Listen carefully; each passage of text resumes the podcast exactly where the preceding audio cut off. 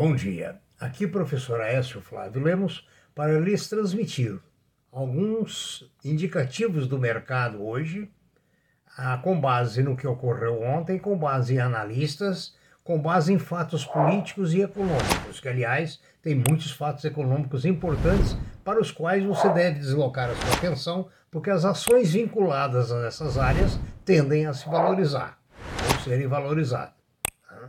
Ah, na dúvida, mande seu e-mail para previsioneseconômicas.gmail.com.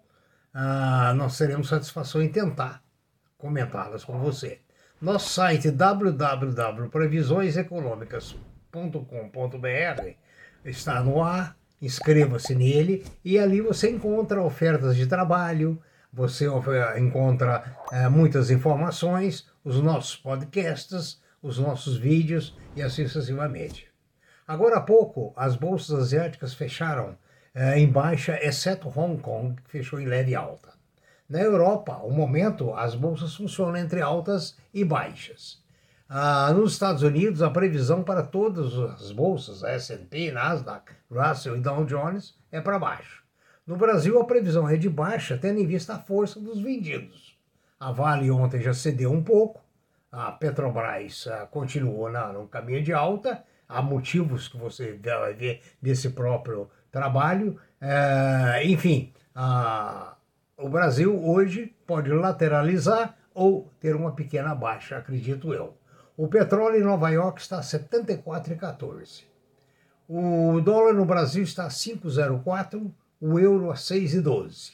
O ouro a 1,860, perdeu 40 dólares em, em, em sintonia com a tentativa de atingir os 1.900. A prata está 27,92 e os demais eh, metais duros estão entre altas e baixas. As commodities operam de forma mista. Você acionista, você investidor, preste muita atenção nas empresas de petróleo, as empresas de minério, alimentos, alimentos e siderurgia. Essas, esses segmentos deverão ocupar nossas atenções, além do comércio, que nós teremos algumas informações logo a seguir. Após os índices, vamos comentar alguns fatos do mercado hoje. Ontem e hoje foi aprovado um projeto que autoriza as fábricas de produtos veterinários a produzirem vacinas contra a Covid-19. Essa notícia é boa porque aumenta a nossa capacidade produtiva e, ao mesmo tempo, ah, ocupa prováveis instalações ociosas. Economicamente é muito bom. O milho, o que nós temos a dizer é que em Chicago existe muita umidade, o que está prejudicando o preço do milho. No Brasil, o pequeno agricultor relata dificuldade para acesso ao crédito rural. Isso é muito triste, porque nos nove anos que eu fui fiscal visitador da carteira de crédito agrícola industrial do Banco do Brasil, nunca faltava recurso principalmente para o pequeno produtor. Ele era o nosso alvo principal. Né? É lastimável. Né? Agora, uma notícia que assusta é que existem eh, previsões de que o, o petróleo pode atingir três dígitos.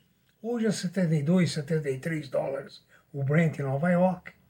Os dólares, o petróleo já teve a, lá na casa de 15, 20 dólares a, a questão de algum tempo atrás.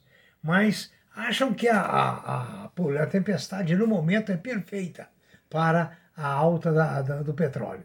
A política energética dos Estados Unidos contribui.